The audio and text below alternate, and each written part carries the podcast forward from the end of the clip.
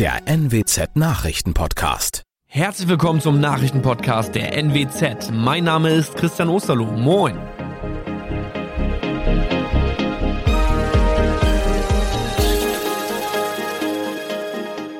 Und das sind die Themen des Tages.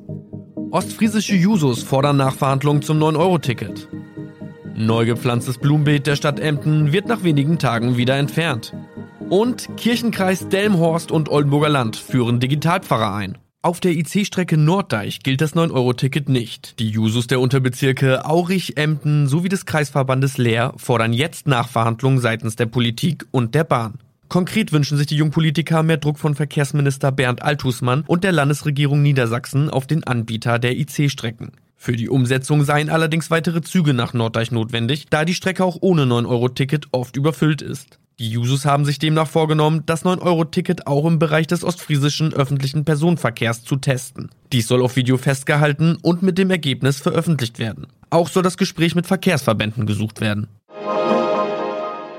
Ein mit ca. 40 Geranien bepflanztes Beet in Emden wurde wenige Tage nachdem die Blumen gesetzt wurden, wieder ausgeräumt. Der Grund hierfür? Die Bauarbeiten für den Anbau an das Stadtverwaltungsgebäude haben begonnen. Das Pflaster und die Beete wurden jetzt beseitigt. Mitarbeiter der Verwaltung haben die roten Geranien in einem Karton mit nach Hause genommen. Warum das Beet noch kurz vor dem Baubeginn neu mit Pflanzen bestückt wurde, ist unklar. Offenbar gab es Fehler in der Kommunikation. Der Platz, an dem sich zuvor der Eingang zum Verwaltungsgebäude befand, ist jetzt mit einem Bauzaun abgesperrt. Der Kirchenkreis Delmhorst und Oldenburger Land geht neue Wege. Mit Christoph Marsch Grunau wurde der erste Digitalpfarrer ans Amt eingeführt. Mit einer halben Stelle wird er seinen Gottesdienst live über www.elektropastor.de streamen. Grund hierfür ist der Fachkräftemangel. Durch die hohe Ruhestandswelle der geburtenstarken Jahrgänge gibt es einige Pfarrstellen neu zu besetzen. Zur Eröffnung der Synode des Kirchenkreises war Christoph Marsch-Grunau persönlich vor Ort bei seiner neuen Gemeinde. Das waren unsere Nachrichten aus der Region. Weitere aktuelle News aus dem Nordwesten finden Sie wie immer auf NWZ Online. Und Aktuelles aus Deutschland und der Welt hören Sie jetzt von unseren Kollegen aus Berlin. Vielen Dank und schönen guten Morgen. Ich bin Zoe Tassovali und das sind unsere Top-Themen heute aus Deutschland und der Welt. Macron-Lager verfehlt bei Parlamentswahl absolute Mehrheit. Wirtschaftsminister Habeck warnt vor schwerer Gaskrise und Verstappen gewinnt den großen Preis von Kanada. Das war eine schwere Schlappe für Präsident Emmanuel Macron bei der Parlamentswahl in Frankreich. Er hat mit seinem Mitte-Lager nach Hochrechnungen die absolute Mehrheit in der Nationalversammlung klar verfehlt. Erfolge verbuchten hingegen das neue Linksbündnis, das als mächtigste Oppositionsgruppe mehr Einfluss erhält, und die rechtsnationale Partei Rassemblement National. Dorothea Finkbeiner in Paris, also Macrons Lager wird nicht mehr die absolute Mehrheit im Parlament haben. Was passiert denn jetzt? Ja, das hat Premierministerin Elisabeth Born noch in der Nacht klar gesagt. Wir arbeiten jetzt daran, eine handlungsfähige Mehrheit zu finden. Die Frage ist wie, denn mit den Rechtspopulisten und Marine Le Pen geht's nicht. Die Parteien des neuen Linksbündnisses haben völlig andere politische Vorstellungen, sind gegen Macrons Rentenreformpläne, wollen einen höheren Mindestlohn und so weiter. Blieben die Konservativen, aber die haben auch nicht so viele Sitze und auch nicht nur Macron-Fans in ihren Reihen. Also es wird schwer. Und hat das irgendwelche schwerwiegenden Konsequenzen für uns, für Europa? Das denke ich eigentlich nicht. Unter den Linken und Rechtspopulisten, die jetzt verstärkt im Parlament sitzen, sind zwar durchaus Leute, die extrem EU-kritisch sind oder auch wollen, dass Frankreich aus der NATO austritt, aber an der Regierung ist, wenn auch geschwächt, nach wie vor Macron und seine Partei. Und der wird ein verlässlicher Partner für Deutschland bleiben, auch für Europa. Und er wird auch, was den Krieg in der Ukraine angeht, weiter klar in der geschlossenen westlichen Front stehen. Macron ist ja vor knapp zwei Monaten klar zum Präsidenten gewählt worden. Warum hat er dann jetzt nicht auch in den Parlamentswahlen die absolute Mehrheit bekommen? Weil Macron und seine Politik, das muss man klar sagen, nicht besonders beliebt sind. Er gilt als arrogant, als Präsident der Reichen, den die Sorgen der normalen Leute nicht interessieren. Bei den Präsidentschaftswahlen haben ihm viele nur ihre Stimme gegeben, um zu verhindern, dass die Rechtspopulistin Marine Le Pen gewinnt. Und jetzt die letzten Wochen hat er auch nicht gerade groß Wahlkampf gemacht. Da wollten einfach viele, dass er auch mal einen Dämpfer bekommt. Und natürlich, nicht zu vergessen, haben auch etliche schlichte Ideen des neuen Linksbündnisses gut gefunden. Es ist eines der Themen der letzten Tage. Russland hat die Gaslieferungen unter anderem nach Deutschland drastisch reduziert. Wirtschaftsminister Robert Habeck reagiert jetzt darauf, es soll weniger Gas zur Stromerzeugung genutzt werden, die Industrie ihren Verbrauch senken. Damit mehr Gas gespeichert werden kann, stellt der Bund einen zusätzlichen Kredit bereit. Jan-Henner Reitze in Berlin. Was plant Habeck genau, damit Deutschland nicht die Energie ausgeht im Winter? Der Staat stellt 15 Milliarden Euro zusätzlich zur Verfügung, um sicherzustellen, dass trotz der steigenden Preise genug Gas eingekauft werden kann. Und zwar als Kredit für die Trading Hub Europe. Das ist die übergeordnete Gesellschaft, die Gas für den deutschen Markt beschafft. Ziel ist es, dass so viel Gas wie möglich in die Speicher für den Winter fließt. Deshalb soll auch eine Belohnung für Unternehmen geschaffen werden, die Gas sparen und ein Gesetz dafür sorgen, dass weniger Gas zur Stromerzeugung genutzt wird und dafür Kohlekraftwerke hochgefahren werden.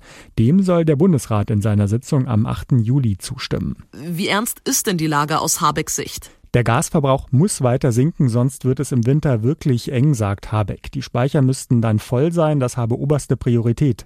Seit dem Beginn des Ukraine-Kriegs setzt die Bundesregierung ja alles daran, so schnell wie möglich ganz unabhängig von russischem Gas zu werden, zum Beispiel auch durch den Bau von Flüssiggasterminals. Langfristig sollen Wind- und Solarkraft ausgebaut werden, aber es fehlt einfach die Zeit. Bis zum nächsten Winter wird das nicht komplett gelingen. Das weiß auch Russlands Präsident Putin und er hat damit ein echtes Druckmittel gegenüber Deutschland in der Hand. Die Ereignisse in der Ukraine haben uns mal wieder gezeigt, wie schnell Menschen zu Geflüchteten werden können. Heute am Weltflüchtlingstag wollen wir uns mal ein paar Zahlen und Fakten nochmal genau anschauen. Insgesamt sind weltweit rund 100 Millionen Menschen auf der Flucht. Aus der Ukraine sind laut Angaben des UNHCR aktuell 5 Millionen Menschen auf der Flucht. Mit welchen Problemen haben Sie überhaupt zu kämpfen, Chris Melzer vom UNHCR? Ja, der Hauptgrund ist sicherlich ähm, nach wie vor Unterkunft, Unterkünfte und das ähm, könnte eben auch so bleiben. Wir müssen sehen, dass die von diesen fast fünf Millionen Flüchtlingen die allermeisten tatsächlich privat untergekommen sind genommen. Und das ist auf der einen Seite sehr schön, aber das macht natürlich auch Probleme. Und wenn diese Krise länger anhält und damit müssen wir ja nun leider rechnen, dann wird das mit Sicherheit eine der großen Herausforderungen. Was bedeutet denn eine Flucht für die Psyche der Menschen? Wenn man alles verloren hat, wenn man äh, nicht weiß, was kommt, wenn man vielleicht noch ähm, Familienmitglieder daheim hat, von denen man nicht weiß, wie es ihnen geht oder sie eben nach wie vor in diesem Kriegsgebiet sind, dann äh, ist es natürlich auch eine, eine unglaubliche psychische Belastung für die Frauen und gerade für die Kinder, die geflohen sind. Und wie ist die Situation in Deutschland? Was wird hier für die Geflüchteten getan? Natürlich stehen äh, nicht mehr oder nicht mehr so viele Menschen an den Bahnhöfen mit Schildern und, und, bieten Hilfe an. Das ist ja ganz klar. Es sind jetzt immerhin dreieinhalb Monate, fast vier Monate. Ähm, aber die, die große Hilfe ist da und ich kann nur dafür werben, dass man ähm, weiter Flüchtlinge aufnimmt oder sie weiter beherbergt. Ich denke auch, wir sind da auf einem, auf einem guten Weg. Ich höre also von sehr, sehr vielen ukrainischen Flüchtlingen, dass sie sich sehr aufgenommen fühlen. Bei vielen Problemen, gerade mit der Bürokratie natürlich, fühlen sie sich doch hier wirklich gut behandelt, gut aufgenommen. Das Kolosseum in Rom, die Akropolis in Athen und der Eiffelturm in Paris. Das sind so Orte, die jeder mitnimmt, wenn er dort in den Urlaub fährt. Aber die beliebten Urlaubsländer haben natürlich noch viel mehr zu bieten. Diese Woche fragen wir mal unsere Reporterinnen und Reporter, was sie so empfehlen und welche Trends es vor Ort gibt. Und heute schauen wir zuerst in das Heimatland meiner Eltern, nach Griechenland. Takis Zaphos, gibt's denn besondere, vielleicht schräge Sommer- oder Urlaubstrends dieses Jahr in Griechenland? Der Trend ist Feiern bis zur Ohnmacht, vor allem auf den sogenannten Jet-Set-Inseln wie Mykonos oder Santorin, aber auch Antiparos. Da ist nachts äh, dieses Jahr der, der Teufel los. Laute Musik, endloser Tanz und es wird viel getrunken. Alkohol natürlich. Kann man denn in Griechenland besonders ungewöhnlich übernachten? Kennst du da irgendwelche besonders kuriosen Unterkünfte? Also in Athen gibt es eine Art Herberge unter freiem Himmel. Da das Wetter hier mitspielt, äh, nachts zeigen die Thermometer in den nächsten drei Monaten Werte über 22 bis 25 Grad, ist das möglich und es ist auch sehr günstig. Fünf bis zehn Euro pro Kopf und Übernachtung. Mondschein garantiert und gratis. Und wenn man mal was ganz anderes machen möchte oder anderswo Urlaub machen will als am Strand oder in den Bergen, gibt es Urlaubsorte oder Erlebnisse der besonderen Art? Hast du da vielleicht noch ein paar Tipps? Ja, es gibt tolle Möglichkeiten, beispielsweise Bergsteigen auf dem Götterberg Olymp und gleichzeitig an einem tollen Strandabschnitt äh, unterhalb des Riesenberges äh, schwimmen. Den Gipfel in Höhe von knapp 3000 Metern Höhe erreicht man in zwei Tagen mit einer Übernachtung halbwegs. Danach Schwimmen und Sonne endlos am Strand mit den verschneiten Gipfel des Olymp im Hintergrund. Unvergessliche Ferien, sage ich euch. Also wenn jemand noch eine Urlaubsidee braucht, bitteschön. Ich wünsche ganz viel Spaß. Und dann wird's kurz zum Ende dieses Podcasts nochmal sportlich. Der WM-Titelverteidiger und Führende in der WM-Wertung der Formel 1, Max Verstappen, hat auch den großen Preis von Kanada gewonnen. Für den Red Bull-Piloten war es schon der sechste Sieg im neunten Saisonrennen.